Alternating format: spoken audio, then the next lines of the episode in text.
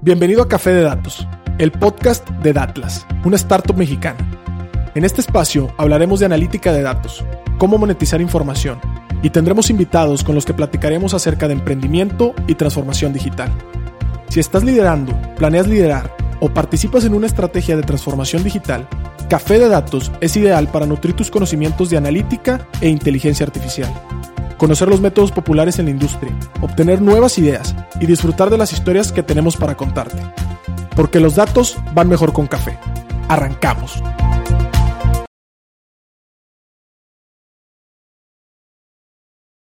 Bienvenidos a Café de Datos. En esta ocasión tenemos el gusto de presentar nuestro cierre de temporada y verdaderamente estamos muy agradecidos a todos los que nos han seguido. Ya tenemos más de 2.500 seguidores de más de 10 países, principalmente todos hispanohablantes. Entonces hemos estado creciendo con ustedes. Recuerdo cuando teníamos los 25 primeros plays, ¿te acuerdas ese del primer capítulo? Y ahorita ya estamos rebasando los 2.500. Claro, claro.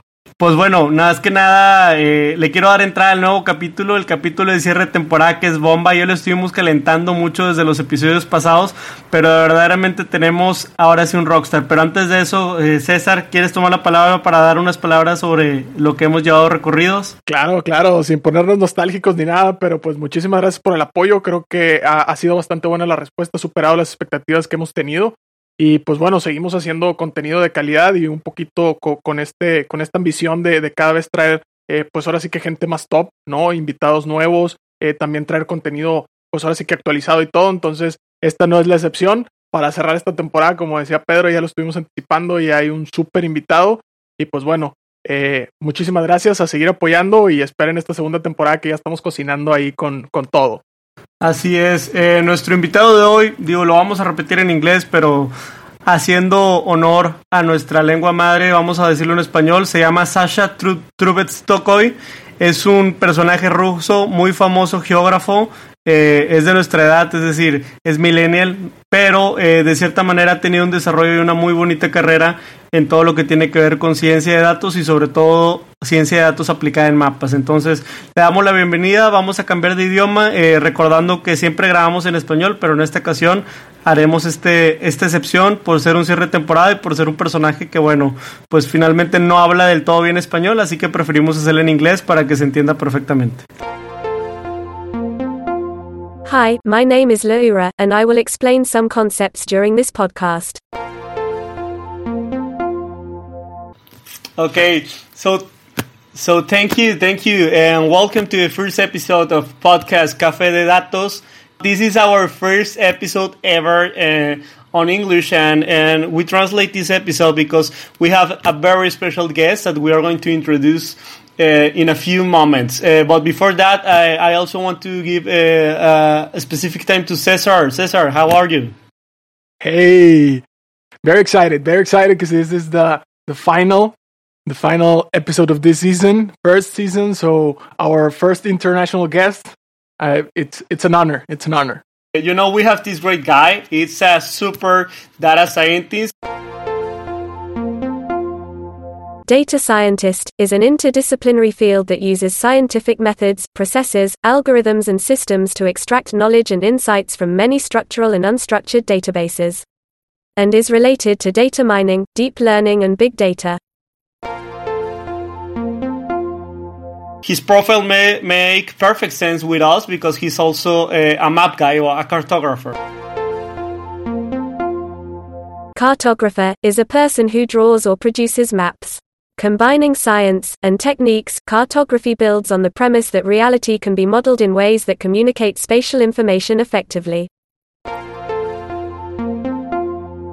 So, uh, if by any chance uh, you recently watched uh, in Facebook and Twitter, you know this specific map uh, that show how many people use Android versus iPhone uh, in, in, Mexico City. I mean, Mexico City is very popular, but these maps also exist for other cities. So uh, we are talking with Sasha, the author of this kind of map. So I want to give you the intro, Sasha. Please, uh, how are you? Thanks for uh, accepting our invitation to this humble podcast, and thanks for coming. How are you? I'm doing great. Um, yeah, no, thanks for having me on. I honestly, I don't do a lot of uh, podcasts or shows or anything, but you know, I think uh, you guys are great, and and I'm looking forward to to talking with you guys. No, thank you, thank you. I mean, uh, for for uh, the one that doesn't know, uh, Sashi is kind of a rock star on Twitter uh, because of his maps, and uh, I mean he's he's a guy that work uh, with that data, but uh, his preferred delivery method is maps. So maybe you can tell us why, and you can tell us also what do you study, your background for the sure. audience can can meet you. Yeah, sure. Um, so where to begin? Well, um, I've always been interested in maps, you know, since uh, since childhood. Um, I I always tell people that uh, you know other kids in in elementary school when they were you know six, seven, eight, they were looking at uh, Harry Potter books and things like that, and for some reason that didn't interest me. I was always looking at atlases and maps, everything, road maps, political maps, um, and uh, I don't know why that is. I think it's just it's just a very easy way for me to understand um, lots of data and lots of information. And I was always a very curious kid, you know, so I wanted to know more about the world. And I think maps is the easiest way, you know, the visual way. A picture is worth a thousand words.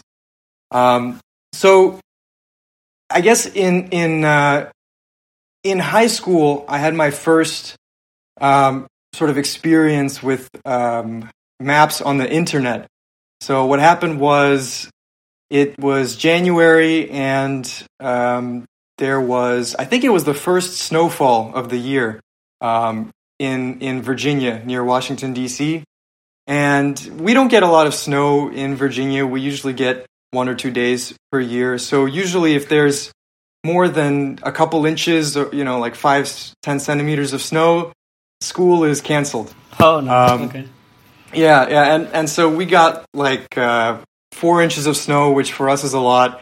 And you know, school was out for I think several days, and I was really bored. And I was curious. Okay, you know, in Virginia, it takes like two inches of snow to cancel school, um, which is not a lot. You know, my parents came from Russia to the United States, and you know, in Moscow, my, my dad, I remember he was telling me it was uh, minus 30 or something, and oh, he still had to go to school. Okay. Yeah. And walking distance. yeah. Yeah, yeah. He well, walking outside to, uh, to school because yeah. you know for that for for Russia it's normal, but um, so clearly I knew there was a difference, and I thought, okay, well, what if I just ask people? You know, if you're in Chicago, how much snow? If you're in New York, how much snow? Um, and so I made a little survey, posted it online. I got some information and um, actually a few hundred people responded. So. I was able to make, yeah, I just put it on Reddit, and uh, some people responded, and I was able to make a nice little map of um, just how much snow across the United States it takes to cancel school. Uh, this was uh, 11th grade or something like that. Nice. And so I posted the map, and and uh, it it gained some some traction, some upvotes because I posted it on Reddit um, I was using Reddit.com a lot back then. And, uh, you know, okay, a few hundred upvotes, whatever. Uh, and then I go to sleep and I wake up, school is still canceled, and my friend, he sent me some link, right? He sent me a link to The Atlantic, which is like a, a, ma- a political magazine mm-hmm. or a culture magazine. And uh, you know, I, I don't really usually read those kinds of things, so I was like, okay, man, whatever. but then I, then I clicked on it and I realized that this was actually my map that I posted on Reddit. Oh, okay. In, in, in the Atlantic uh, website, which was crazy. You know, I was I was in eleventh grade, and uh, that was you know up till that point, I maps had been a very sort of private, weird thing that I was interested in. Uh, I didn't know that people, other people, actually cared about it. Um, so so anyway, so so I went back on Reddit and I realized that there's now thousands of upvotes and various you know everybody was commenting, "Oh, the map is wrong for Kentucky. The map is wrong." You know, course, so, but, so I, you you, so, you are going to you're uh, constructing uh-huh. your first audience, right? Uh, I mean, even they are pointing things, you got feedback, so that's useful for it, for any map, right? Yeah, exactly. They they so they didn't realize that I was sitting there completely bored and I took their their comments and made a new version of the map every day. More and more people commented, so it became more and more accurate. Um, so the power so, of open source, right? yeah, yeah, exactly. It's it's really nice, and um, this was the first time that I really realized that there actually is a lot of power to this kind of um, this kind of data visualization. So, and, you know, back then I I didn't really. The, I made the map. I remember somebody from Yale emailed me after I made the snow map, and they said, "Where is your data set? Can I see your shapefile? Can I see your?" And I didn't even know what a shapefile was. Um, you know, I had to I had to say, "Oh, I'm sorry, there is no data set. It's just." Uh, I just kind of looked at it and click, you know, Microsoft Paint type of thing. um, yeah, I, my methods were very primitive uh, back then. And yeah, since then, I, I, you know, I started taking it more and more seriously. I learned uh, about GIS. GIS, a Geographic Information System, is a conceptualized framework that provides the ability to capture and analyze spatial and geographic data. GIS applications are computer-based tools that allow the user to create interactive queries, analyze spatial information output, and visually share the results of these operations.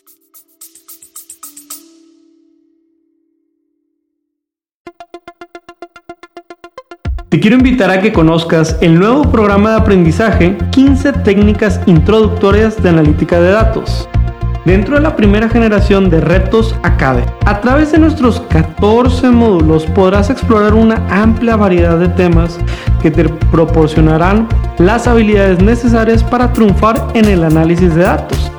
Y eso no es todo, contaremos con tres talleres en vivo e invitados e invitadas sorpresa con quien podrás discutir tus proyectos, recibir orientación personalizada y llevar tu conocimiento al siguiente nivel.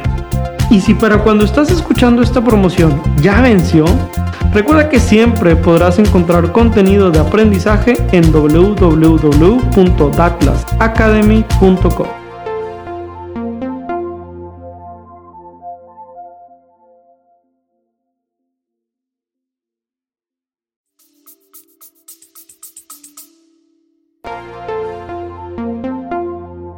Um, I went to the University of Chicago which um, it, it, doesn't have a very well, no no offense to you know to the professors or anything, but it, it's not a very famous uh, geography program. Uh, but I, I took some classes on, on GIS just for fun because I knew that that was something you know you, you can't use Microsoft Paint for the rest of your life. Um, so so I took classes on that, but my major was statistics, um, mostly because I, you know, I love geography. I love the connection to history, to people.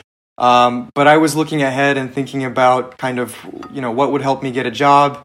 And I thought statistics is very useful, you know, when it comes to data, um, working with geographical data.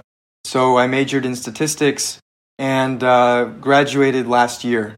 And nice. congratulations. At this point, yeah, thank you. At, at, at this point, um, well, I, am working and and uh, I'm sort of a freelance consultant, I guess.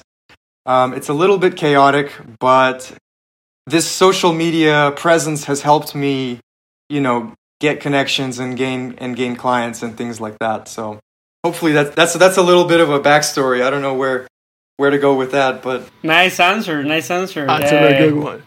Mm-hmm. Yeah, a, a, lot of uh, geographers uh, get inspiration or motivation from books, and I mm-hmm. I learned from a, a, a, friend that studied mm-hmm. geography in UT Austin, uh, University of Texas. Uh, mm-hmm. That he get motivated regarding uh, a small book that is the art of war, right? Mm. Where the author tell like you have to know or to understand the the place or the landmark of your enemy to better you know, uh, Sun fight. Exact, yeah, right. Yeah.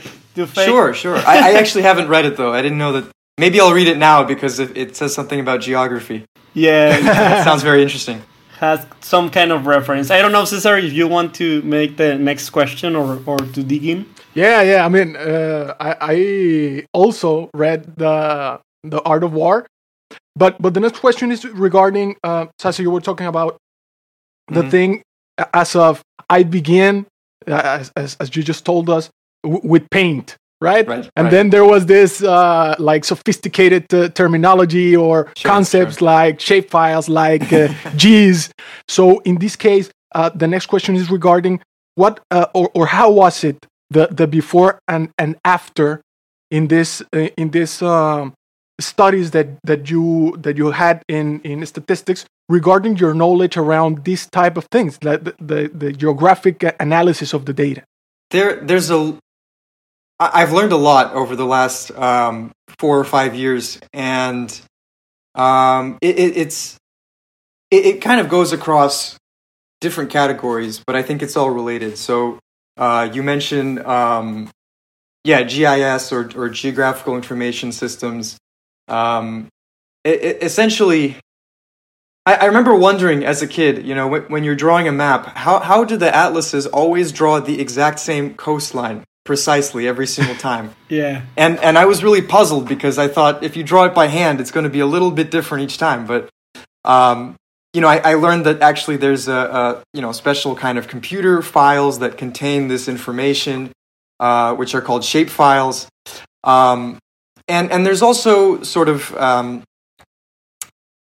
uh, well, I, I- mean, I guess there's there's a whole bunch of uh, analysis techniques. Um, you know, like uh, things like buffering and things Mhm. like uh, you know clip, intersect, whatever various functions that you can do once you are able to load those shapes into a, a special program. Uh, so I learned about that. Um, so so that was sort of the the I guess the GIS component. Um, the second component was uh, statistics, and I the, um, well, I, I'm very glad. So the University of Chicago, their statistics program, I think, emphasizes um, sort of rigor, and uh, you know, you, you have to prove everything. So they don't just say, okay, here is the normal distribution, for example. Um, you know, you you have to for, for those that know what I'm talking about, you have to, you know, prove what the Bernoulli distribution is, Yeah. and then the binomial, and then the normal, and so on and so on. Um, so so that was very helpful from a statistics standpoint. Um, to be honest, I, I've yet to really uh, use all of that uh, in my in my mapping. Oh, okay. I. I, I, yeah, no, I, I think I found that once you, I, I mean, you guys have more experience than I do, but once you go out into the real world, I think uh, oftentimes the solutions are very simple, or or involve you know uh, complicated combinations of very simple things, like Yes. um, you know just z-score or just raw probability. Um, maybe sometimes you do some kind of regression, uh, but it's always just going to be like a linear regression or something. and I, I think this has to do with the fact that once you get real clients, um, you know, they don't have degrees in statistics, and if you have to explain things to people, it has to be on a very basic level. Uh, uh, Um, uh, if I can interrupt, Mhm. that that's a very Please. sweet spot. I mean, it, Uh-huh. it, it's the same thing with every of our clients. Uh, we can develop super smart models, but there are going to be like black boxes, and you don't want to have a black box because they have to explain the results and, and they have to get insights, uh, and you are going to. Uh, facilitate that insights with your model not to uh, make it shadier or, or make it uh, you know like uh, more more hard to understand. So i, I think uh, we, have a common point in that and it's very interesting the way you tell us. Mhm. Yeah, if you if you're building a tool for someone, then you know you have to make sure that they're going to be able to actually use it. Um, I, I worked uh, many summers as just a research assistant in you know academic departments, and uh, there it's like it's actually okay to have a complicated model because you know that the people reading the research papers are going to be experts and you know specialists. But as soon as I left that environment, I realized that uh, usually the simpler the better. But but I still really appreciate that you know there's sort of a hardcore uh, uh, background that that I was uh, I was given um, because I, I think there is something to the fact that if you understand something, if you can prove something from the very beginning, it's much easier to explain to people. It's much easier to make intuitive connections. So I think there's still some value there. Um, yeah. So so statistics is the second part. The third part is uh, is programming. Um, I I spoke recently at a virtual conference uh, last week actually, and uh, one of the organizers they asked me, you know, hey, can you do a presentation on how to make interactive maps, but without programming? And uh, Oh, yeah, and, and and so I was I was kind of laughing, but The ultimate challenge. It, well, exactly. I mean, obviously, there's there's Tableau and things like that, but um, it- you know, but I personally I don't like Tableau that much. Um, but yeah, I, I basically told uh, actually I told the entire conference I said, guys, just try to stick, try to do something very simple, very well, rather than do a, something extremely complicated Of and do a bad job. Either either you're a very good programmer and you can do something crazy with JavaScript and you know whatever, um, or you're not a programmer and you should hire one or just don't do it. um, so so program, but you know, I, so I really wanted to be able to make the crazy stuff that I saw in like the New York Times or the Washington Post. Um, awesome, you know, interactive visualizations. yeah, yeah. Um, so I, I studied. Um, I, I was lucky because my dad is a, is a software engineer. So when I was ten years old, he sat down. He said, he said, "Okay, this is Python. Python is general purpose programming language. Created in 1991, Python's language constructs and object oriented approach aim to help programmers write clear, logical code for small and large scale projects. I, I, I didn't understand anything. You know, I think he was a little too ambitious uh, with, with with that, but but I think that something something stuck in, in the back of my mind. So in college, when I revisited uh, uh, Python, which is the main language that I use, um, you know, it, it was it was a little easier maybe to catch on. But um, yeah, uh, Python, JavaScript. I studied D three Okay. uh, oh, which is nice. which is very annoying in my personal opinion. Uh, but there's nothing else that I really Nothing know of. similar. Yeah. Yeah. Um, so, so Sasha, I, I think it's Mm-hmm. it's a uh, it's a really set up a toolbox because we want Mm-hmm. to we always ask our guests uh, what are uh, the toolbox. So uh, I want to make a few recaps for for Yeah, the yeah, listeners if they are like taking notes or something. So. Uh, if you want to work with maps, you might uh, first of all learn about geography right now, the basics or maybe the fundamentals, and also uh, you say about uh, you name uh, GIS, uh, you name also Python. I think uh, there is a, a, a really really nice explanation. You don't have to be so specific. I mean, you can right now you can make maps in Excel, e- even if you want a basic one. Yeah, yeah, and there is a good, Really? uh, yeah, there is a very very good add-on to make maps. Uh, We make you quick um, presentation, but uh, I, I think that the attributes that you have to understand if you're a listener is that you can make uh, maybe two type of basic maps: the maps that are like a photograph that are static, or this kind of map that Sasha was telling, like if you want to make something like the New York Times or or this kind of uh, endeavors that develop super complex histories, because you the map is right now a video and you can watch uh, information. Uh, I don't know, like from basic from temperatures or from uh, you know, uh, people in COVID uh, ten years, uh, ten months ago, and right now. So that's that's a new kind kind of area. But uh, I, I want to turn uh, the question because we have uh, a follow up question and we have time. Mm-hmm. Of course. Uh, but uh, is is right now. So what, what are you? How how are you identify? I mean, you feel more like a data scientist or like a cartographer? Yeah, that's a, that's a very hard question. I I think at this point the work that I'm doing is uh, related, yeah, more to towards data science and uh, less. I spend less time thinking about uh, design and uh, you know how the map is going to look uh, on a, on a sort of on a detailed level. So I think I think what I do is closer to data science, but I, I don't think there's actually that many people who are pure cartographers anymore. Um, I- I think that's almost like to me that would almost be like a dream job because you don't have to you know there's no bugs there's no coding you don't have to do anything.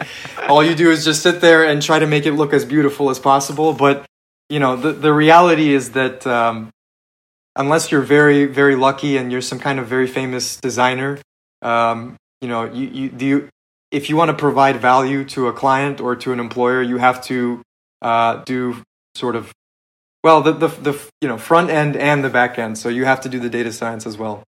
Nice, nice. Thank you, thank you. Uh, Cesar, yeah. do you want to follow up? Yeah. Yeah, I think. Uh, I mean, um, I was uh, thinking in, back in my in my head. The you mentioned the, the, the complex world that that they teach us on, on university on, on the school mm-hmm. and then mm-hmm. you go to the to the real world and it's kind of of awesome or, or it's kind of of like a surprise to see that in the real world the problems are solved with uh, pretty easier solutions or, or, sure. or, pretty basic solutions.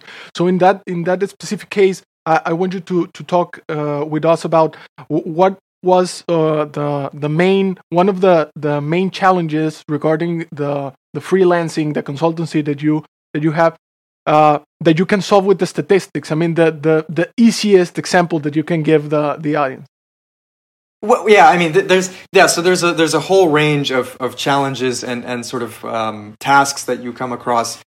The easiest for me is just you know somebody says, hey, can you you know the the data's already there, um, maybe it's a it's a spreadsheet with uh, coordinates, and uh, they say, "Hey, can you show me how many?"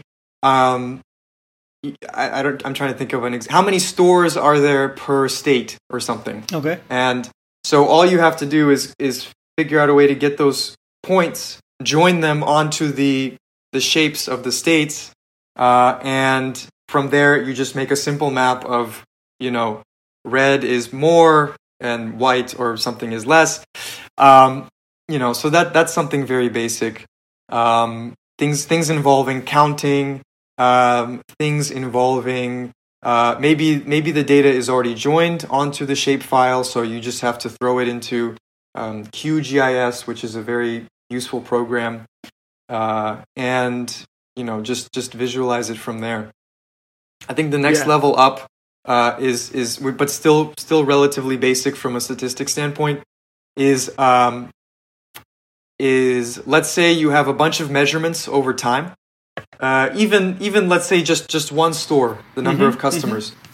uh, you have the number of customers per day and the, the question is uh, how do you identify days where there are a lot less customers or a lot more customers um, so maybe with one store, it's kind of easy because you can just make a, a, line chart and look at it and say, oh, there's a, there's a spike or there's a, a dip.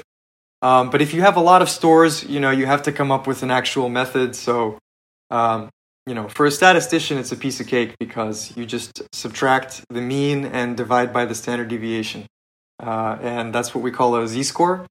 And uh, you know, so now you have a measure of is is there a very unusually high or mm-hmm. low number of events or people or whatever associated with uh, a location. Um, so that's kind of the next level up, and and you can keep keep going from there. You know. Yeah, you can keep going up until you have the Android versus iOS map. so in this case, can you can you elaborate around this this project? How how you build up? Yeah, and let me make one more point. Uh, if, if, you can sure. talk about your research, because right now you have been talking about what can you do when the data is ready, but uh, mm-hmm. I think this kind, this particular map uh, give you more uh, hard work because you have to make some extra research, maybe understanding the, the each city that you developed that map. Yeah. Well, I, I, funny enough, I, think it's actually an example of a very simple uh, exercise. Um, although the results are, are definitely you know very stunning and very interesting. Um, it, so for the for the iPhone versus Android maps, um, really it, it's as um, well. The basic idea is very simple. You have a bunch of dots. You have literally uh, millions of of uh, coordinate pairs, and you just throw all of them onto a map. Um, and red is iPhone, and uh, blue is Android. Um, so th- I mean, there are some. So and so, for example, if it's if it's Monterrey, like I don't have to understand anything about about the city. Um, in fact, I think I understand more now after looking at this map. um, you know, be, based on the pricing for iPhone versus an Android tends to be cheaper. Um, so, so I, uh, there, you know, there's a few there's a few challenges with with cleaning things up. Um, but you know, it, it, it's just it's just sort of to make it look nice. It's not really a, a, statistical challenge or a methodology challenge for this particular map. So, random fact: people mm-hmm. uh, people tell that in in Mexico. Uh, I, I, don't know if you know, but the the rich part are uh-huh. always. Uh-huh. oriented to the west, right? Uh, I don't know why. Oh yeah. I, I, don't know why. I mean, but it's there, kind there's of there's a theory. I, I, because I heard about this from uh, I don't know. Somebody somebody uh, replied with a link, and mm. the same is true actually in U.S. cities. oh, well. okay, okay, yeah. And and and so this is the crazy theory. I thought it was really cool that uh, in the northern hemisphere, the wind usually blows from west to east. Oh, um, okay. And so if you have factories or if you have air pollution, the western part of the city has cleaner air, and all the factory smoke goes into the eastern part of the city. And now so, we solve it. so in, in industrial, so you know, Philadelphia, New York, San Francisco, I think that explains it. I, I don't know to what extent, uh, you know, I'm sure, well, Mexico, I guess, has a, a lot of manufacturing, so maybe yeah. I think it, it could still apply there. Yeah. But I thought that was really crazy. I would have never thought of that. That, that was, uh, my mind was blown. Really, really interesting. So it's a nice project. Uh, right now, mm-hmm. Uh, I don't know if it's it's it's okay, but uh, behind this project is what we can call location analytics because you are working mm-hmm. with coordinates that help you to locate in a specific point at certain resolution uh, mm-hmm. that that data. Right now, the data uh, was a given point categorized by Android or iOS users. Um, but I don't know if, if you can dig uh, more or you can elaborate more on mm-hmm. um, what else you can do with location analytics regarding to the descriptive, descriptive or predictive part of the equation, please? Oh, I mean, there's uh, there, there's a lot. I mean, the possibilities are absolutely endless. um, uh, it, like you said, there's there's descriptive applications that involve um, just answering basic questions about an area. Um, predictive applications um, so I, I, guess I could just go into some examples. So yeah, predictive. Uh, an example of a predictive application that I think is very popular with this type of data is, uh, for, for, example, where to open up a new store. You know, you have several candidate locations. Um, location selection. You know, you you you can actually use um, location data to. Um, I guess I should say I'm talking specifically about mobile uh, location data, cell phone devices. Uh, you can use this to actually say, okay, there's a lot of foot traffic on this street, so um, many, many more people are going to walk past the storefront and maybe they'll walk inside. Um, or actually, if, if, uh, if you are a, you know, some kind of police or government agency or something, maybe you don't want anybody mm-hmm. walking past your, your building. So the opposite is, is equally valid.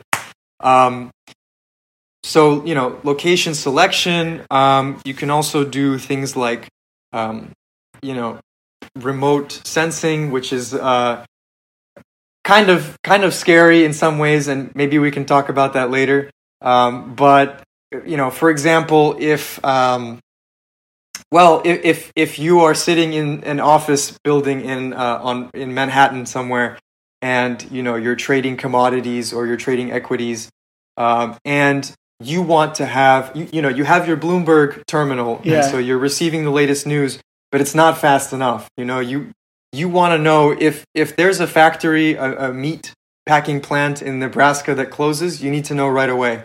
Um, and you know with with uh, location analytics it's actually extremely easy because hey you know if there's nobody there it's probably closed uh, and so you should probably sell your stocks or whatever.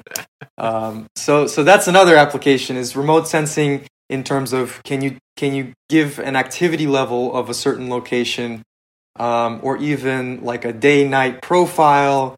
Um, what what kinds of people visit this location? Are they rich people? Are they poor people? Um, just there, there's there's really so much you can do once once you have the x, y, and t, just of three course. variables. Um, it's it's it's the holy grail. Yeah, and and imagine when we I mean, if we advance to 5G, so maybe we can have a, a better census with our mobile data than with uh, asking people, right? Uh, Oh, yeah. the traditional ways. For Yeah. sure. So, Cesar, I don't know if you want to follow up the next question, please. Yeah, I mean, uh, first of all, I love the the example from the from the finance sector because I studied finance, and Mm-hmm. there's a um, a pretty funny like story, or I, I don't know if it's a myth, but uh, there was uh, back in the day some analysts and and people that move uh, and and trade uh, stocks and everything like that that used uh, satellite image of the parking lots of the main Yeah, yeah, like, yeah. you know so based Walmart yeah so based on the on the Uh-huh. amount of cars that that the image uh capture on the Crazy. uh they moved the the stocks so it was it was pretty pretty pretty good and, and it was pretty fun Yeah, and and and satellite imagery is, uh, as some people listeners might know, is very very expensive. Um, but with location, if you actually have people's locations, not only is it typically less expensive than satellite imagery, it's actually more accurate because, um, well, because it's it's you know you have more temporal resolution. You know what, what store they're at, as opposed to just oh, you know the car is there. So so it's like that, but it's so you, your example, but on steroids, basically. you yeah know? yeah It's it's crazy. It's crazy. Yeah. So uh, the next question, uh, Sasha, we we know because Mm-hmm. we we share the this passion from uh, location analytics and data and everything. So when you're using or, or trying to do analytics on on data that has a, a location, you have this challenge of of getting like the the coordinates or the address on on one hand, and on the other hand, Mhm. you have uh, this challenge of using these traditional statistics methodologies and, and everything like that in order to fulfill the the ultimate challenge uh, about the business or or the location you need to to select and everything so if you can elaborate uh, around the the three main challenges that you encounter uh, working with this data and how the the people that are listening to us can uh, work around these these challenges Mm, mm, mm. Well, I think uh, actually the one of the biggest challenges uh, happens before I even see any of the data. So I think one of the biggest challenges is data availability. Um, oftentimes, it's it's very hard to get the exact type of data that you want. Um, you know, or maybe the data. So either it doesn't exist, or it exists, but it's um, you know in some kind of private uh, database, and it might be too expensive, or you don't know how to reach the person that has it, and so on and so on. Um, so uh, availability is is a big one. Um, how to deal with that? I think. Well, actually, I, I think a, a lot of the ways in which I was able to sort of move forward in my career is thinking of clever ways to okay, we don't have this data, but we can use this other data that we do have, Like Uh, a proxy, to- to- right? Yeah. to- like a proxy to measure what we want to measure. So, for example, um, I was I was doing an assignment, and they wanted to know basically the the income levels in Bamako, which is the capital of Mali uh, in Oh. Africa. Yeah, and so and so the last time they had a census in Mali was I think 1995 or something. Uh, the the the data is absolutely horrible. they they had their, one of their solutions was literally have people on the ground with clipboards walk Oh. around and ask you know a random percentage. And you know of course nobody wants to talk to you know westerners with clipboards and and and stuff like that. So uh so it, it- that my solution to that basically was okay what do we have? We have uh satellite imagery of uh of the city. So you can actually go through and you know this is no machine learning or anything. This was before i really knew how to do this stuff. But um, look at how many trees how many cars and how many swimming pools there are. And the swimming pools is a big one because Oh. i- i- if you're in west africa and you have a swimming pool that's that's a big deal. Uh, you know it's probably a, a you're probably living comfortably there. Um, so so I actually went through and I I marked each swimming pool, and there were I believe uh, 1,200 swimming pools in the city of Bamako, which is more than I expected. Wow. private swimming pools. And you label Uh, it. You label it, or you use a system to label. Okay. Just uh, yeah, ma- manual labeling. So I, I actually click, click, click. You know, Okay. each each swimming pool. Wow. and um, but but the result w- was really cool because once you if you um, you know aggregate this data on a, on a larger grid level, you actually get a very nice map of where the wealthier residents live. If you believe the assumption that a swimming pool is a wealthier resident, um, so that's that's one way that you can get around this kind of data avail- availability problem is uh, figuring out or you know hiring someone who can figure out how to uh, use a proxy or use an alternative data set. Um, the so that's kind of the first problem. The second challenge is um, less straightforward. It's it's basically you know once so so what is the first law of geography? Um, in in any geography program, one of the first things you learn is the first law of geography, which is things that are closer together are more similar Okay. okay. and so and it's it's such a s- simple thing right but it's actually a very uh, very powerful idea but it does lead to some some problems um, when you're trying to use regular statistics in a spatial setting um, so one of the biggest things that um, spatial analysts always talk about is something called autocorrelation Mm-hmm. um, which basically just means that um, because two values are located close to each other, you know you can suspect that there might be uh, uh, some kind of causal relationship between the two. Of course, meaning yeah. that your your samples are not independent anymore, um, uh, so they're no longer random. So that violates um, one of the fundamental assumptions that you need to have when you when you're doing statistics. So there's uh, lots of, I guess, you could say rather complicated ways of getting around that. Um, and you know, this is there. There, there's sort of a set. This is a problem that's been solved essentially from a mathematics standpoint. So I think, you know, if, if you're just uh, somebody who's working with an analyst, or or if you are an analyst, you just open up a textbook. You know, that's how you solve that problem. is, is just look at the accepted methodology. Um, but but it's very important, you know, because a lot of people think, oh, I have a bunch of points distributed through space. Okay, I can just run a regression. Yeah. Um, and, and it's important to realize that you, you can't just do that. You have to account for things like spatial uh, autocorrelation.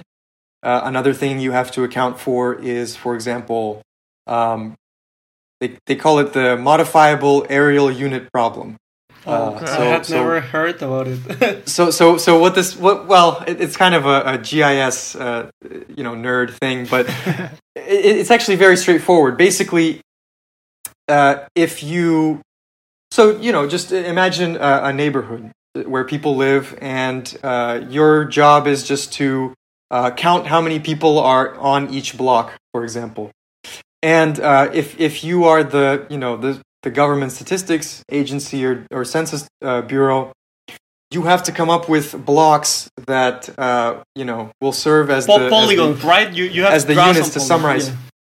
and and so the, the problem is that uh, in theory you could ha- you could uh, you know your your census district can be like this or it can be like this. It's completely arbitrary, um, and uh, and so this leads to situations where people who again just say, "Oh, I have the data. Let's just throw it in Excel, throw it in R regression." Uh, you know, they they fail to account for the fact that maybe um, maybe the let's say the population isn't evenly distributed within the, the, the district, so everybody lives here, and this is just like a forest or something. Uh, maybe they fail to account for the fact that uh, these districts have different areas. You know, very basic things, but I see it all the time. Uh, Yes. People, people, for example, uh, take uh, zip codes like we have in the U.S. and just have um, you know, like number of residents per zip code, and they just put it on a map. Except it doesn't work because uh, some zip codes are ten times as big as other zip codes, so you have to divide by the area. So, so things things like that, and, I, and the solution there again is is just to ask or or hire or you know just to if you're doing it yourself, be very careful and um, you know make sure that you are you're normalizing. You know, make sure that when you compare two things, you compare them on an equal basis. So that that's very important. Um, Yeah, I, I mean, i- if I can give an example, uh, we Yeah, run yeah. For example, uh, we run a model for uh, getting estimated value of a property. Mm-hmm. You know, like the Zillow exercise. Zillow is an American online real estate database company that was founded in 2006. But in Mexico, we don't have that uh, that kind of databases. So we, we build one for Mexico City, for Nuevo León, uh, for Jalisco, the three main uh, states. And we actually prefer to work with uh, geohashes. Uh, geohashes.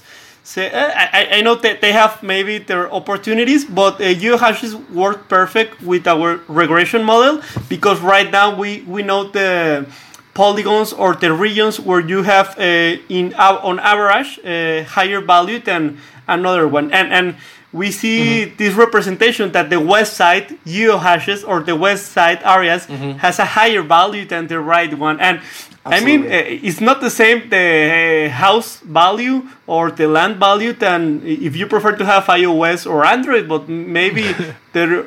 I mean, may- maybe it's an it inference. could be similar. can it could right? be. I, I was actually thinking. Um, well, I, I had a few a few academics actually reach out and say, "Hey, you know, this is actually a very great, uh, um, you know, high precision measure of uh, of income, socioeconomic status." Uh, Yeah, yeah, yeah.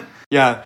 And and actually, your example, you know, it illustrates another possible situation where, um, you know, for instance, uh, imagine a very long district, and this area might have ten people that are very wealthy, and this last little bit can have a hundred people who are less wealthy.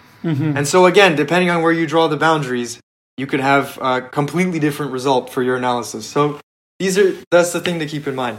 Um, and, and the the final the, the third sort of challenge that's I think very straightforward is just um, you know these days I, I know big data is a buzzword, but honestly, just size of data can be a huge problem. Um, it, I think for things like census information, it's usually not a, not that big of a deal, but when you start uh, talking about mobile data, we're talking about billions of points. Yeah. um, and you know you you have to there there there are solutions out there. It, it's not companies like google amazon you know they they have trillions even quadrillions of data points. Um, so it's very easy to find a container that can fit your data. But if you want to actually do something with it um, you know even if it's if it's uh, if you just throw it in a sql database okay no problem uh, although there there can be problems there too. Yeah. Uh, but if, if you just want to select, you know, based on some condition, oh, it turns out this query takes, uh, you know, ten days to run or Yes, something like that. For for for example, we uh, we merged some data that came from Google, are also with the Census Bureau of Mexico. I mean, the one that uh, raised all the statistics, and we run this algorithm in in QGIS that uh, remove duplicates. So you know, uh, you can say like, please remove the duplicates, or maybe the points that are so so close that you you it, it's you suspect that are the same point, right? Right. it took me like an hour, for example. I, I, mean, Yeah, yeah. it's not so. And that's okay. One hour is actually not that bad Yeah, yeah. But, so- compared but, compared to some things. uh, the one thing that uh, you have to appreciate when you look a map like the one that Sasha developed, it's that kind of backward, right? That kind of work that is behind the, the final map because uh, it's so easy for me to, you know, retweet or appreciate the map, but uh, you're working maybe with millions or billions or registers for doing only that that caption, right? Yes, yeah, it's it's uh, behind the scenes. There's a lot that goes on with, um, you, you know, just how, how do you properly add indexes to your SQL database? How do you, um, you know, manage uh, if you're using maybe PostGIS or something? Um, there, there's an interesting sort of debate as to whether I, this is a very technical thing, but uh, like uh, the within function versus the intersect function, which Okay. is faster. um, and so some people say intersect is faster. I think that's usually, but but and you know th- it's a difference of like 25 uh, you know milliseconds versus 30 milliseconds per record, but it's a huge difference when you when you you know go across billions of, of, of points. Of. So so there's a lot going on behind the scenes, and I think the only way to learn this kind of stuff is just to do it, um, because I, I, think in a lot of ways, what, what, I find really exciting about this whole area of location analytics is uh, it's very much still developing, sort of as we speak, and yeah, so so there's you know if I'm faced with some kind of problem of how do I handle this really complicated query. Um, chances are no one's ever had this problem before or if they have, you know, they're very far away somewhere working at uh, Uber or at Google or something. so it's it's uh, it's really interesting, you know, to to think that you're actually in some cases on the cutting edge of of these kinds of things. Yeah. I mean, I'm sure you guys have those moments too. You know, it's like yeah. no one's done this before. yeah, I mean, the documentation is not the best for right. a particular problem that you have, but well, thanks Definitely. for the answer. That's super complete answer. I don't know, Cesar, if you want to follow up with the almost the last question because we we uh, afterwards we have a few doing a few uh, special a special sure. event for you. But okay, for sure. yeah, I mean, uh, more than a follow up, I think at, this point uh, the listeners should uh, have like a, a, little bit of recap uh, as of what mm-hmm. we were talking about uh, this this last couple of, of minutes. So uh, Sasha, you just uh, told us about uh, your background, uh, kind of your uh, experience regarding the studying of, of cartography, of statistics. You also mentioned like the easiest way possible example, like location or data visualization in a map, just like that. Then we mm-hmm. deepen up a little bit with with the project of the Android versus iOS um, project, the the map from from Mexico City. Also, uh, Pedro just uh, shows the the picture. Then we talked about location intelligence as of the the discipline or the concept and the challenges behind it. And you also told us about uh, the difference between the uh, doing descriptive uh, analytics and predictive analytics. And you gave us that uh, example of the trading or example of the uh, selecting a, a, new location, the, the expansion plans, mm-hmm. things like this. And this last question, we, we talked about the, the main challenges and, and some of the ways to mm-hmm. to overcome those challenges. So at this point, we we wanted to to ask to you about uh, a very uh, like uh, polemic uh, or or, mm, or a sensitive, sensitive, sensitive thing right. because uh, as uh, as you know, in, in recent years we have been uh, having a lot of uh, privacy scandals, like the the ones with Cambridge Analytica and yeah. Facebook and all uh, that type of, of stuff. Also in Mexico, the, there was uh, something like that with uh, with the last elections, presidential elections, things mm. like that. So um, mm.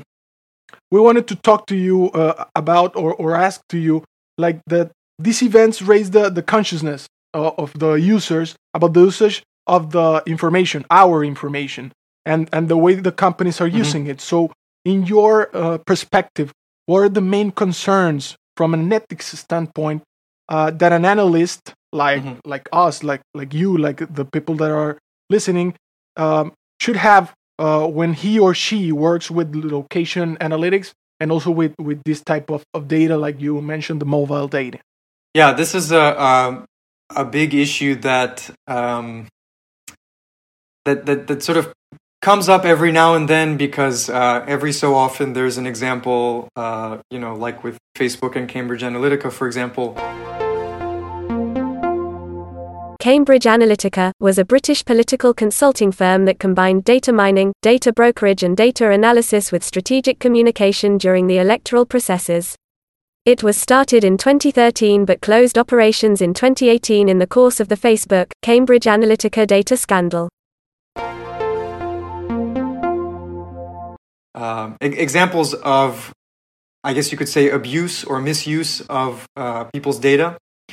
And um, well, I, I think there, there's there's sort of there's there's really a lot actually to to talk about because you know for me I think the last um, I, have been working with this type of um, I guess you could say very personal mobile data for um, about a year now, mm-hmm. and so for me this is very much still a journey of trying to understand, um, you know, what is what is right and what is best to do. But I think that uh, one of the things that is important to remember is that it ultimately, it, it, it like you said, it, it is up to the analyst. You know, um, it comes down to do do you want to so the, the Cambridge Analytica, you know, the, the reason it was controversial was because um, of two things, I guess. The first was that people's data was taken without their consent. Yeah. So, uh, you know, people signed up to use the app, but um, even if those people realized that their data might be harvested, they didn't realize that their friends' data would also be taken. Yeah. Um, and and I think in that case, it's clearly unethical because, um, well, you know, people should be informed when their information is uh, is is is collected in some way. Um, and the I, the second thing with Cambridge Analytica was that that data was then used in a political context to uh, potentially influence an election, and uh, that's especially dangerous because it, it sort of becomes a vicious cycle, like a feedback loop. Uh, if you realize if you realize that you can use this data for political purposes, you can essentially influence the legislation uh, to you know allow yourself to do whatever you want and and mm-hmm. you can keep going sort of in that direction so that's that's also very dangerous um, so with this uh, m- for example mobile data like the kind that i work with um, you know my so, so i work with a small firm called cartographia and uh, we have various clients uh, who are, I would say, mostly government uh, related. And one of our things is, you know, we, we, we don't just, so first of all, we don't actually sell this data. Um, we make the tools that allow people, such as the government, who has this information, uh, to be able to use it more effectively. But, you know, we're not actually vendors. Uh, we don't sell this stuff. We don't, uh, you know, distribute these things. Um, so that's the first major thing is uh, as as someone who has access to this data, you have to sort of decide: are you going to be a vendor or or not? I guess. Mm-hmm. Um, and and we're not we're not reselling this. Uh, the second thing is that if you are making these tools, you know who are you giving these tools to? Um, if it's a trusted government agency that you know is doing something for you know legitimate security, uh, defense, things like that, then I think that's a good thing because I think there's uh, a huge amount of power uh, in this kind of data. Um, but you know, even if it's a private company, um, you know, even if it's something I, I, I, you know, I can't pretend that oh, you know, only humanitarian or only po- ex- explicitly positive things is what this is used for. Of course, it's used for things like advertising, you know, yeah. building user profiles.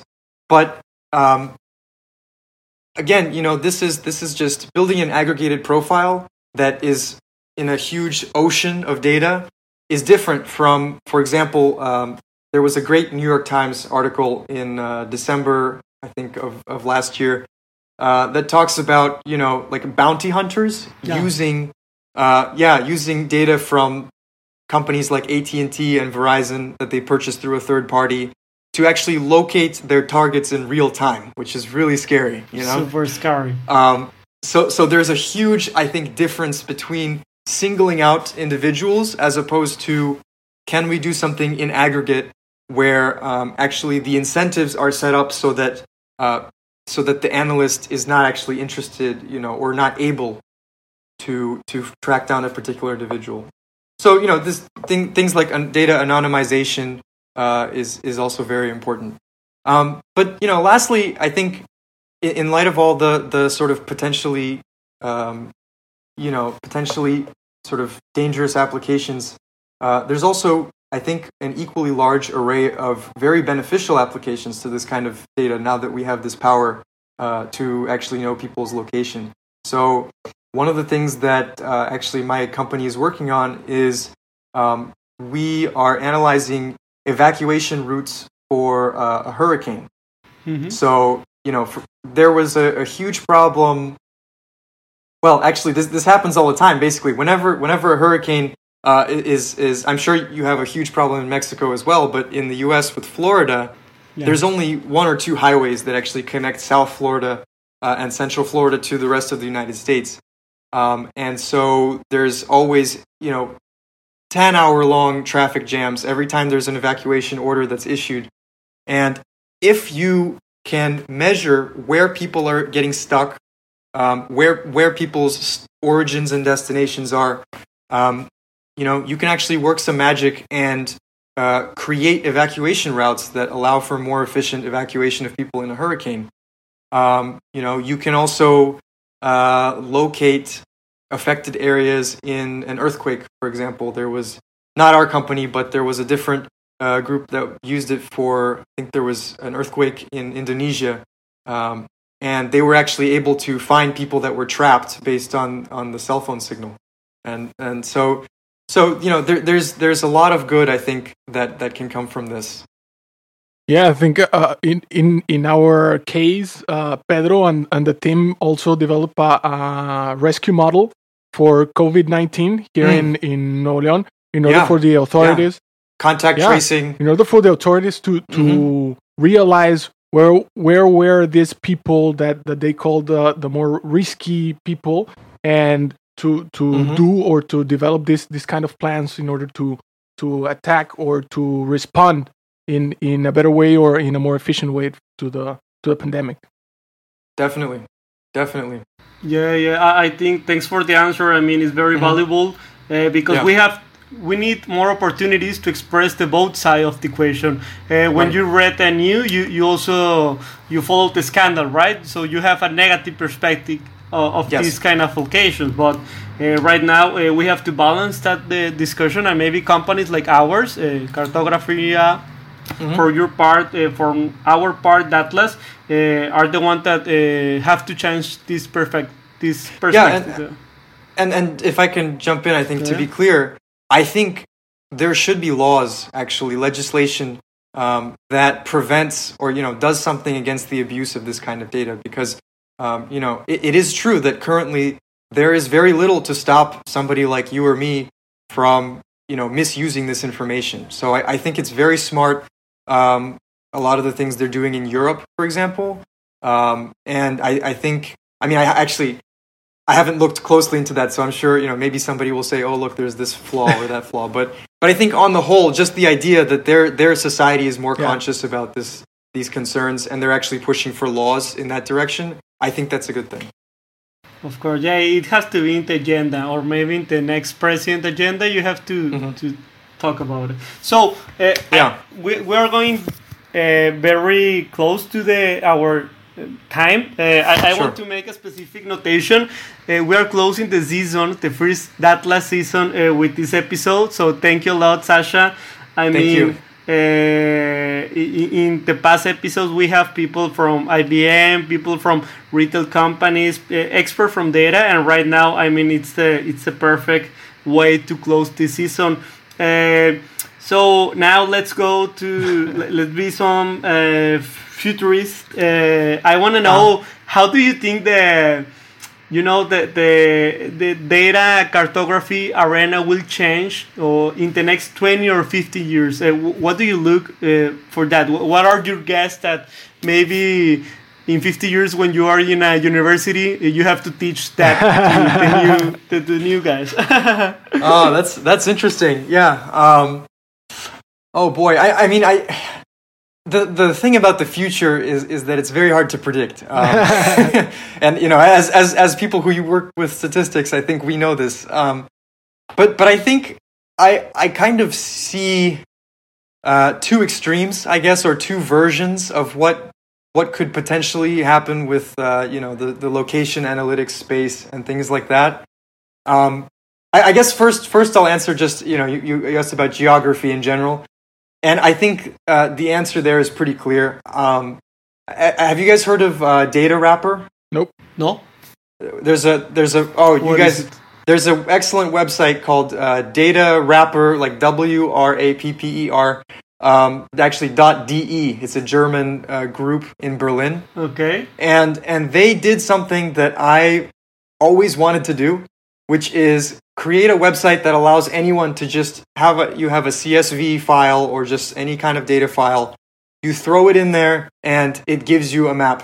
There's it's almost no wow you know there's no arcgis no qgis okay yeah so so you guys can try it out i mean this is I, like i'm not paid by them or anything but they're, they're they genuinely are the only uh, people out there that I know of that allow this kind of capability.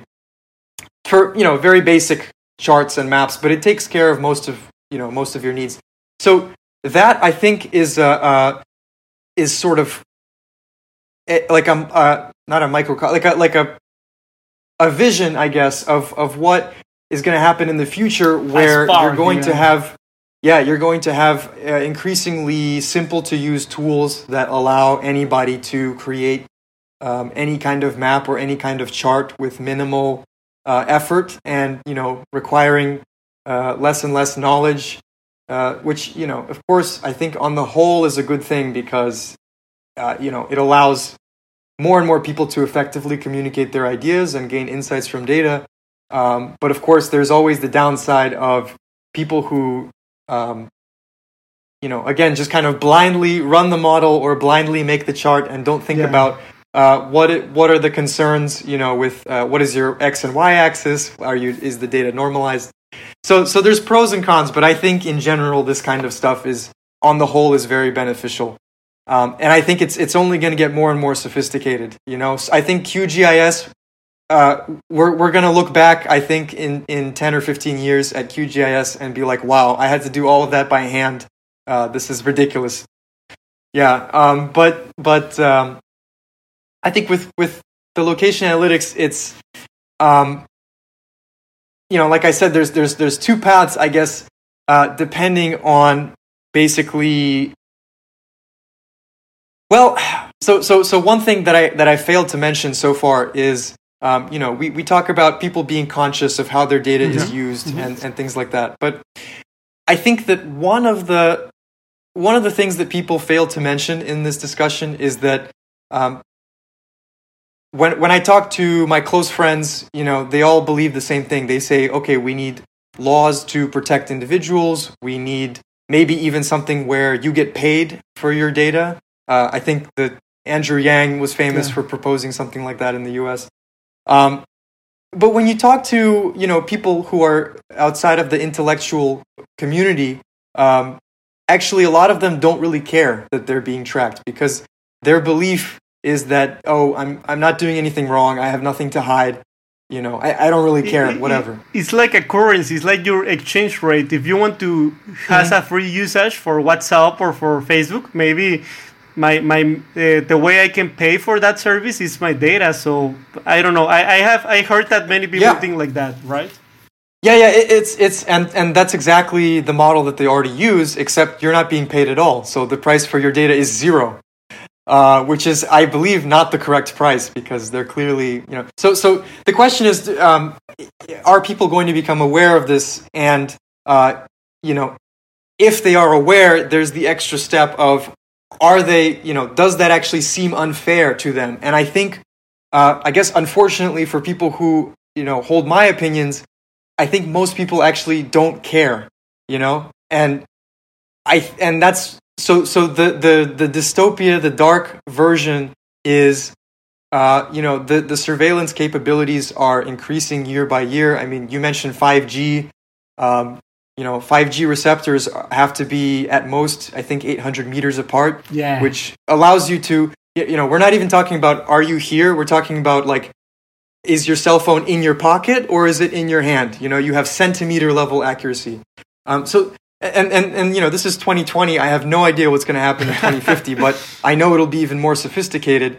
Um, so i think the darkest version of events is you know if you look at history if you look at what happened in europe for example when the printing press was invented suddenly my idea that i have in my head can go to thousands of people with very little effort comparatively.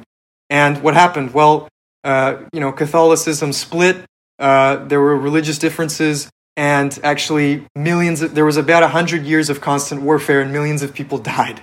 Yeah. You know, and and I don't think that it's out of the question that with something like you know the internet and something like these data monitoring capabilities if people don't learn as a society how to deal with these new capacities there could be a boiling point where you know a restart is required um, kind of like what happened in the United States, where it was, you know, one of the first countries that actually had a Bill of Rights, you know, mm. or hmm. the French Revolution. They, they decided, okay, these are the basic minimum things that that we're going to give to all the citizens. Um, I think in the darkest timeline, there's some kind of uh, armed, violent struggle, and people have to say, okay, we're starting from scratch, and this time now you can't take the data for free. You know, you can't track people. Privacy. I, I, think. Uh, I hope that doesn't happen. You know, and and I, and I think I think that there's like a relatively small chance of that happening. I think it'll probably be a middle path of um, you know, a segment of the population that's politically engaged is going to become more aware of this kind of thing. Hopefully, there's going to be some kind of laws or protections. Um, and, and hopefully, also, you know, people like to do the absolute bare minimum that the law requires, but it's up to private individuals too, you know, to, to make the right choice for themselves. I mean, you have to stop and think, what am I actually doing? Is this good or bad? You know. In in some conferences, uh, I mean, adding up to your answer, in some uh-huh. conferences we showed the uh, the assistants this calculator from the Financial ah. Times. It's how much your personal data worth, and actually, you if you have a database where you can uh, sign. I mean, I have age data, I have gender data, for example, uh, wow. and maybe I will add some health issues. I have uh, allergies registers, so. Oh, that's a big one. The, yeah, the value of the uh, I, I have wow. back pain asthma, for example. So, uh, I mean, you can get at, at least a, a notion of uh, how much uh, do you do you. Uh, That's really cool. I love that. I've never seen that before. And maybe uh, more tools like this one uh, can help people make some more conscious about. Hey, yeah, you are giving it this for free because in Facebook they know your hobbies, or maybe in Google know where do you are, right? Um, I, I don't know uh, if I can be, make my personal bet. I don't know, Cesar, but my personal bet in the future mm-hmm. is that we are going to have a lot of fun with Mars or with another mm. planets. So imagine that yeah. you, you, are in a white paper and you can draw everything and you can develop any new system, uh, like mm-hmm. a, a, new GPS or maybe a new uh, way of uh, making coordinates or whatever. So I, I think uh, if they make like an open source project of how can you develop geography or data science in a new planet, it will be so fun. So NASA, please, if you can hear us, Elon Musk. that, that's that's actually really awesome. That you because I just realized, I, you know, I think uh, you look at, um, for example, the, the settlement of, of North America, mm-hmm. the, the United States, the, the, the American Revolution was actually relatively peaceful. I mean, it was a yeah. war, but it was nothing compared to you know large scale conflicts. So I think if there's a, an opportunity to start a new society without destroying the old one, I think that's a huge huge plus. So I, I would love to see something happen on Mars. I think we can agree on that. Yeah. Cesar, I don't know what is your point of view for the future before we can close the podcast. I, I, think, I mean, uh, Mars sounds pretty good and everything, and, and I think we are closer than than ever to to populate another planet and everything like that. But I I'm I'm curious to to see what happens with this one. I mean, uh, this the the, yeah, the revolution yeah. uh, about technology and everything. Uh, I was, uh, or, or I dreamed about this new reality in, in a couple of years, uh, 10 years, 20 years, I don't know, in which we are mm-hmm. like challenging the, the landscape of the constructions, of the way we live and everything. Imagine uh, your house in, in the space or, or in the air. I mean, another house mm-hmm. uh, upon the, the air and the, the flying cars and everything like that, because that that opens yeah. up a new dimension of of the I mean of the of the space in which we can develop a society, and, and it uh, it tackles yes. a lot of, of issues regarding that space and traffic and everything like that. So I'm I'm eager to see what what the future holds. And and virtual reality too is is a, yeah. Not a physical dimension, but it, it's another way where you can be somewhere yeah. right without without uh, physical yeah. space or put something. Uh, there's a a lot of applications. Sure. Yeah, yeah sure. I love it. Thanks, thanks for the answer and thanks for the participation. I mean, right now we are in our last five minutes, but before closing, uh, we want to make a few recap, but uh, and, and a brief rapid fire. So for the recap, uh, we are talking with Sasha. Sasha is a cartographer and he worked with the statistics and with maps. Uh, he has a lot of cool, nice project.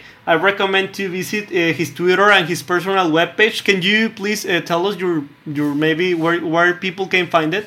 find you? Yeah. Sure. Actually, it'd be great if you could pull it up too on the Yeah. screen. Uh, my Twitter is uh, is at Sasha underscore T R U B.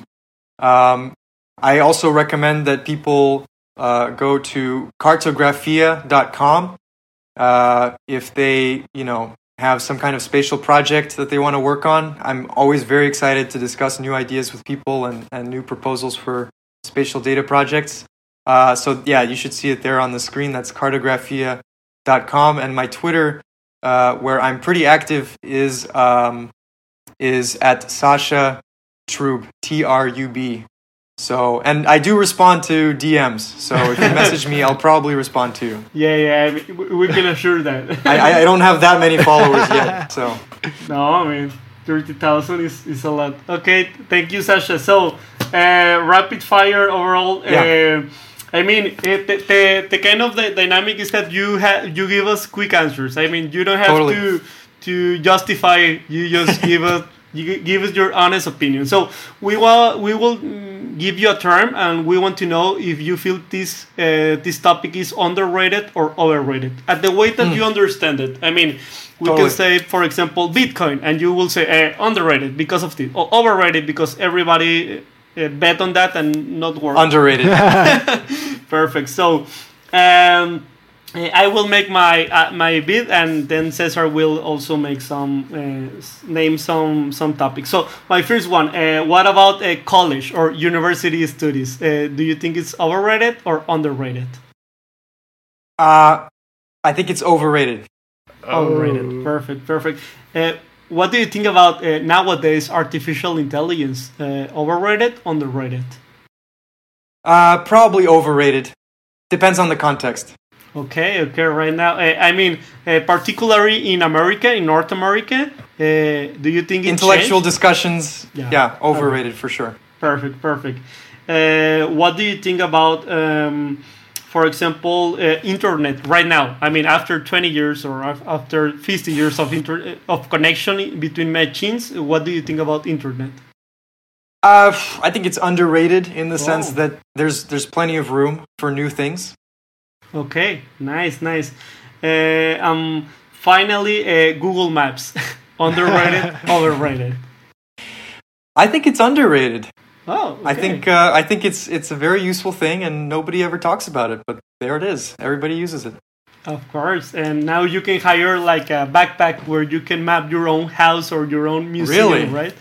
Yeah, yeah, you can ask. Uh, yeah, not not that I, I don't think I want to do that, but I'm sure some people want to do it. So that's mine, Cesar. Can you follow me? Yeah, yeah. I mean, uh, I think we, we kind of uh, touched the the topic earlier, but uh, virtual reality. What what about it? What do you think? yeah, un, uh, underrated on the whole. Yeah. Okay, and and I mean, it's it. Yeah, there's things that it that there's things that it'll never be able to do, but but there's huge. You know, it's just the beginning. Yeah, and and there's also this uh, concept that it's uh, quite similar or or quite familiar with this one that it's augmented reality. No, Augmented reality, yes. Um, ooh, I actually I don't know on that one. I'm not sure. I, I, I my default response is that it's underrated because new technologies are always underrated.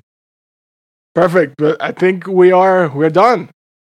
I mean, Thanks. Awesome, that was fun. for the like for the rapid fire part of it. But uh, as you as Uh-huh. you know, the the name of the podcast is uh, that the coffee. So we would like to ask Mhm. you, as we ask all of our guests, uh, how do you like your coffee? Black coffee, espresso, cappuccino. So what's what's your taste? This is interesting, but uh, recently I've been. I usually I like it black. I, I don't know. I used to hate it black, and then a few years ago I switched to black coffee, uh, and now I put uh, butter in my coffee. actually. Whoa! Yeah. Some of the people listening might they might know this. Uh, there's a guy. Well, anyway, it's there's a thing called bulletproof coffee. There's some kind of diet that's associated with it. But if you put butter in your coffee, if you're one of those people who their stomach, you know, doesn't take the caffeine very well, uh, it actually soothes it, makes it much easier to process, and the fat in the butter gives you the long term energy, so you actually don't crash. Whoa. So you guys should try it out. Yeah, yeah, I I will try it because when Clarified butter, yeah, when I code, I, I need some coffee always. Definitely. I love coffee. I love tea too, though. I, I think I drink more tea than coffee, actually. Same here. nice. Same here. Well, thank you, Sasha. And uh, oh, yeah, yeah. Awesome. Yeah, the, the, the last one, last one. Any recommendation? Sure. I mean, for future people that want to has an entrance to this kind of uh, Mm-hmm. professional career. Yeah. Oh well, I I mean, if if yeah, if you're entering this kind of career, I think first of all, you know, good good choice. Uh, definitely, this is something that is only going to grow in the next decades. Um, in terms of just tips, I think um, you know, if if you're a high school student, go to your, especially if you're in the U.S. I don't know about the education situation in Mexico, but go to your you know state university, take their GIS, their geography program, and it'll be super useful because these people are real experts. Um, you know, if you're past the university stage, uh, that's fine. I mean, honestly, just learn QGIS, learn Python. Those, especially Python, will just help you in in general in your life. Um, and you know, just just uh, always be curious. Never never be content with your tool set. Always try to be expanding your toolbox. I think that's my biggest thing. I mean, I I'm relatively young. I, I hope I never reach a point where I'm like, ah, you know, whatever. My my approach is good enough, you know. But we'll see. Fingers crossed. Perfect. Thanks for the answer. Thanks for your time. We are over with the guys. time, and thanks a lot for coming to our closing season episode. Thanks. Thank you so much. I, I love it. You guys are a lot of fun. Hasta aquí el podcast de hoy. Gracias por escucharnos. Puedes seguir disfrutando de tu café y aprendiendo analítica de datos en nuestro blog con más de 180 columnas acerca de analítica, emprendimiento y transformación digital. Visita blogdatlas.wordpress.com y disfruta del contenido. Finalmente, no olvides suscribirte a Café de Datos, el podcast de la startup Datlas. Hasta la próxima.